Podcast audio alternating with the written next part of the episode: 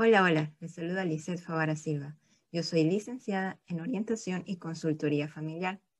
Bienvenidos a mi segmento Consejos Matrimoniales. El día de hoy nuestro tema se titula Mi esposo y yo nos hemos convertido en dos extraños viviendo bajo un mismo techo. Muchos matrimonios caen en la costumbre de no prestar atención a los detalles de la vida de su cónyuge. Comúnmente las parejas se preocupan de saber el uno sobre el otro, de conocerse antes de casarse, ¿verdad? Pero ya una vez casados, asumen que lo saben todo acerca del otro y que no hay necesidad de seguir conociendo más sobre su cónyuge. O sea, están ya viviendo bajo un mismo techo, ya están casados. ¿Qué otra mejor forma hay de conocer a alguien sino el día a día? Pero esto es una idea equivocada. El simple hecho de vivir con una persona bajo el mismo techo no significa que la conozcas a profundidad automáticamente.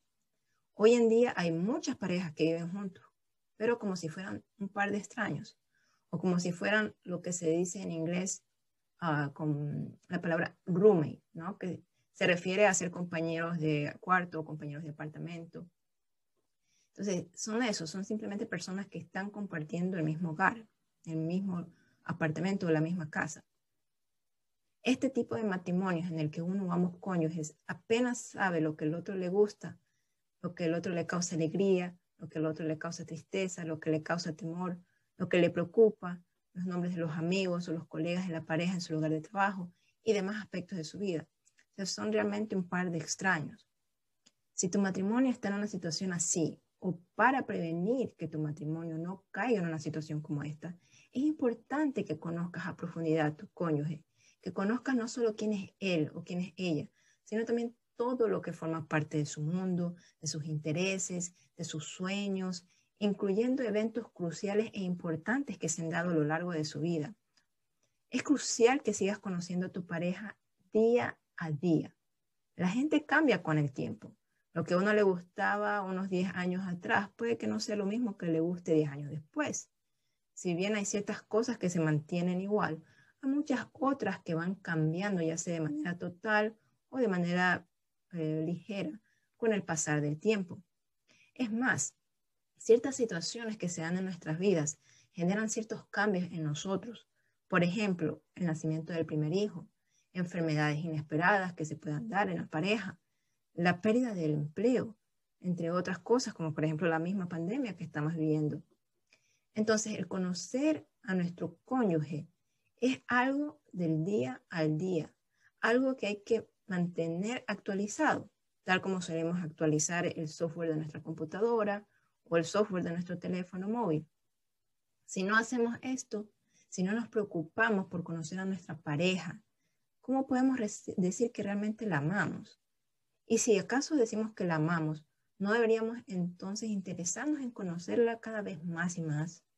En saber cuáles son sus gustos, sus sueños, sus miedos, sus preocupaciones y tantas otras cosas que forman parte de esa persona a la que decimos amar para toda la vida. Entonces, el conocer a nuestra pareja no solo incrementa nuestro amor por ella, sino que también nos ayuda a estar mejor preparados para enfrentar las dificultades y los conflictos que se presentan en la vida matrimonial. Por ejemplo, un estudio de recién casados que se hizo eh, descubrió que luego del nacimiento del primer hijo, al menos el 67% de las parejas reportaron luego del nacimiento del primer hijo sentirse insatisfechas con su matrimonio. Mientras que el 33% restante de las parejas no pasó por esto. Es más, la mitad de ese 33% incluso reportó que su matrimonio mejoró luego del nacimiento del primer hijo. Entonces, ¿qué hizo que la mitad de este 33% cuyo matrimonio mejoró luego de su primer hijo. Según el estudio, en estos matrimonios, ambos miembros de la pareja tenían un conocimiento detallado el uno sobre el otro. Y fue justamente esto lo que los ayudó a sobrevivir los cambios y la conmoción que se genera en la pareja al adquirir ahora el nuevo rol de ser también padres. El hecho de que tanto el esposo como la esposa eh, estaban al tanto informados de lo que el otro sentía, de cómo el otro pensaba, eh, especialmente en este en este rol ahora que tenían de ser padres, en esta transformación que se estaba dando en ellos, es justamente lo que los ayudó a no perderse como pareja ante este acontecimiento del nacimiento del primer hijo. Y, por ejemplo, una de estas parejas que se estudió, al poco tiempo de conocerse, esta pareja se había casado y empezaron a planear sus hijos. Entonces, estaban eh, ya a punto de tener su primer hijo, que resultó ser una niña. Desde antes que la niña naciera, desde antes que su primera hija naciera, la pareja tenía la costumbre de siempre compartir el uno con el otro sobre su día, aun si estuvieran muy ocupados. Se daban el tiempo para conversar sobre cómo estuvo el día de cada uno de ellos. También tenían la costumbre de salir a cenar al menos una vez a la semana. En esta cena hablaban de todo un poco, incluyendo política, entre otros temas. Y también, por supuesto, hablaban sobre su relación matrimonial, cómo iba su matrimonio. Esta pareja conocía no solamente los factores externos de la vida del otro, como por ejemplo sus actividades favoritas, deportes, etcétera, sino también que conocían el mundo interno del otro, todo lo que son los deseos, las creencias, los miedos más profundos de su cónyuge.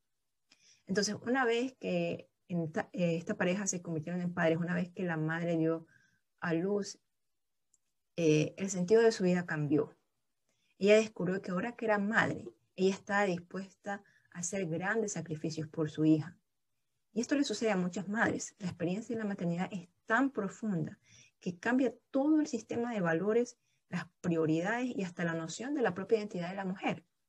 Usualmente al nacer el primer hijo, el hombre siente que se ha quedado a un lado y que no puede seguir este cambio que se está dando en su esposa. Un cambio que tal vez él no comprende o que tal vez no le gusta. Pero el esposo en este matrimonio en particular del que estamos hablando, que es la parte del estudio, él siempre había tenido como prioridad, tanto él como su esposa, el, conocer a su, eh, el conocerse el uno al otro.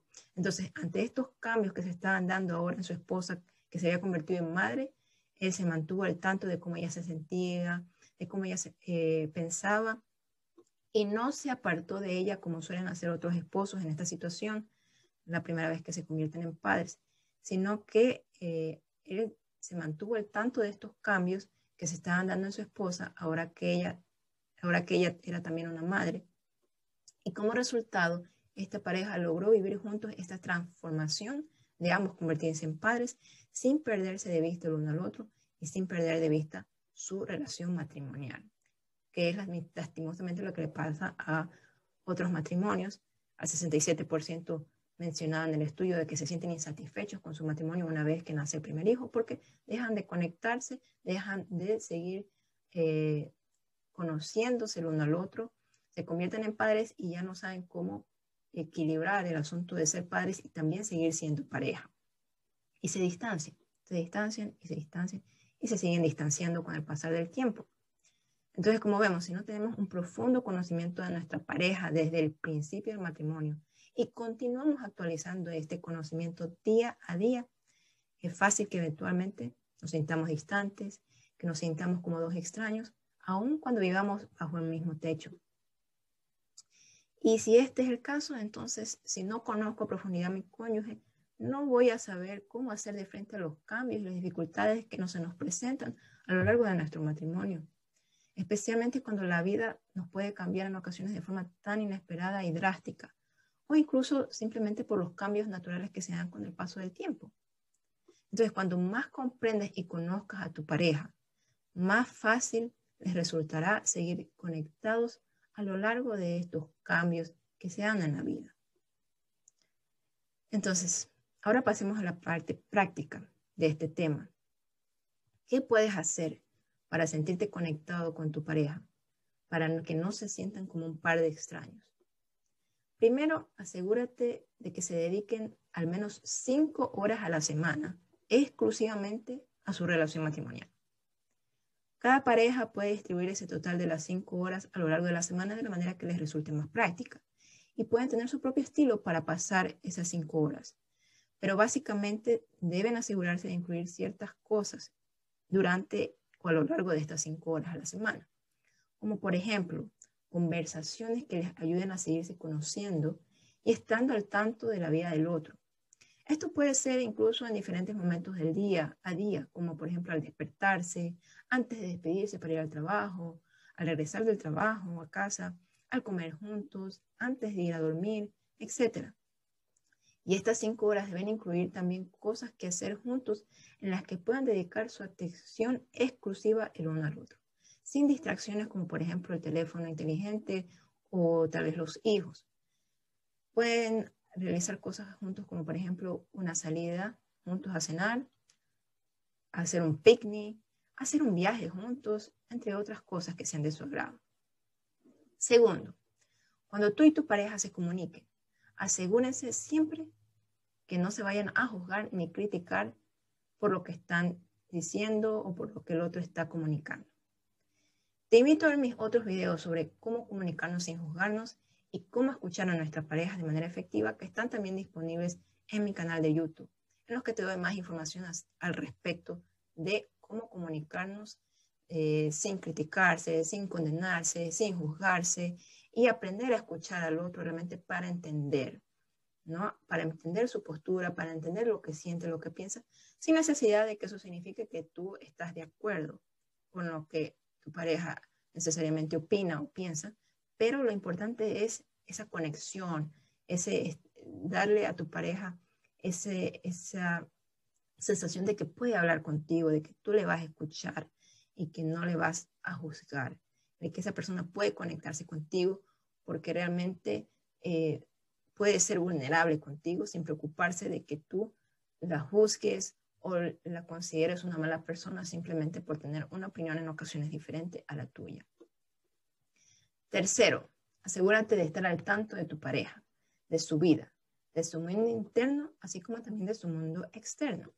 Asegúrate de saber cosas como, por ejemplo, sus pensamientos, sus sentimientos, sus sueños, sus miedos, sus preocupaciones, sus hobbies o intereses, sus cosas favoritas, las cosas que le gustan, las cosas que no le gustan, las cosas que no soporta, las cosas que lo entristecen, las cosas que le causan alegría, lo que le enoja, lo que le ayuda a tranquilizarse o a relajarse, quiénes son sus amigos, en especial sus amistades más cercanas, qué tipo de personas admira, qué personas no le caen bien, cómo le fue en el día, cómo se siente respecto a su trabajo actual, cómo es la relación con sus padres, qué clase de madre o padre quiere o espera ser para sus hijos, qué eventos importantes se han dado o están por darse en su vida, qué es lo mejor y lo peor que le ha pasado en el transcurso de su vida, en qué cosas quiere mejorar personalmente, de qué logro se siente orgulloso, qué sueños y objetivos tiene para el futuro, tanto para sí mismo, para ustedes como pareja y también para toda la familia. ¿Cómo se siente con respecto a su vida actualmente? ¿Se siente satisfecho con su vida? ¿Siente que algo le falta? ¿Siente que hay algunas cosas aún por alcanzar? ¿Cómo se siente respecto al matrimonio de ustedes? Entonces, hay tantas cosas que ya sabemos sobre nuestra pareja, pero hay tantas otras que podemos seguir descubriendo y que debemos seguir descubriendo y actualizando a medida que pasa el tiempo, a medida que nuestra vida cambia debido a ciertas situaciones. Aplicar las recomendaciones dadas en este video ayudan, te ayudarán a desarrollar un conocimiento más profundo, no solo de tu pareja, sino también a la vez de ti mismo. Conocer mejor a tu pareja y compartir con ella su mundo interior y exterior es un proceso que dura toda la vida. Entonces es importante mantenerse al día con respecto a este conocimiento de uno mismo y de la pareja porque siempre habrá algo más que descubrir sobre la otra persona. El hacer de esto una prioridad en tu matrimonio te ayudará a sentirte conectado con tu pareja y a construir una amistad íntima y profunda con ella, lo cual fortalecerá la relación matrimonial y los hará sentir mucho más satisfechos con respecto a su matrimonio. Si deseas complementar la información dada en este video, yo he preparado un documento en formato PDF con mayor detalle sobre los temas o las preguntas que puedes hacer para seguir conociendo a tu cónyuge en el día a día. Si deseas recibir este documento gratuitamente en formato PDF, puedes escribirme en la sección de comentarios o a través de mis redes sociales. Los links los dejaré bajo la descripción de este video. Yo me despido, ha sido un gusto. Yo soy Lice Favara Silva, licenciada en Orientación y Consultoría Familiar. Este fue mi segmento Consejos Matrimoniales. No olvides compartir este video con tus contactos para que más personas se puedan beneficiar de esta información. Y por supuesto, no olvides suscribirte a mi canal de YouTube, donde encontrarás más videos con consejos tanto para tu vida matrimonial, familiar y para tu crecimiento personal. Conmigo será hasta la próxima.